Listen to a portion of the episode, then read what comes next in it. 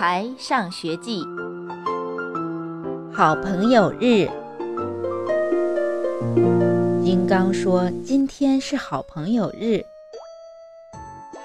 我们要不要庆祝一下呢？”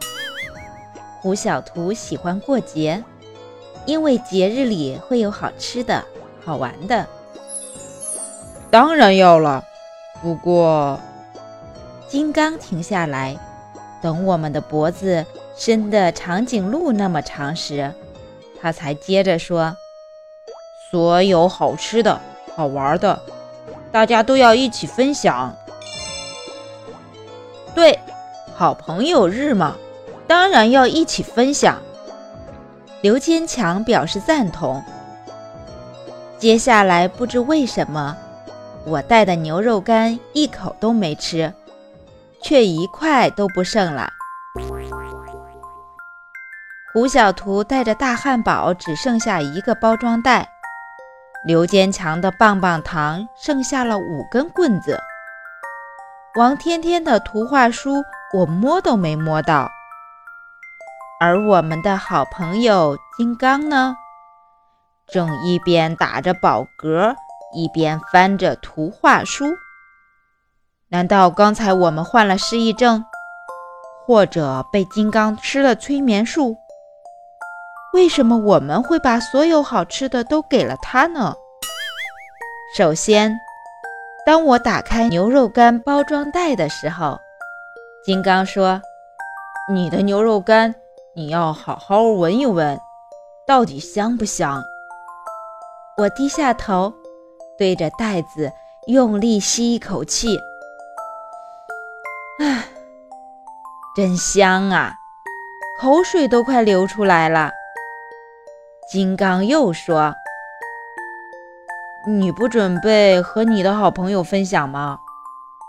我拿出一块，递给金刚。“不不不，我是说，你已经闻到味道了，而吃起来会比较麻烦，有可能会塞牙，还有可能把牙硌掉。但是……”金刚稍一停顿，我是你好朋友，我愿意为你试一下。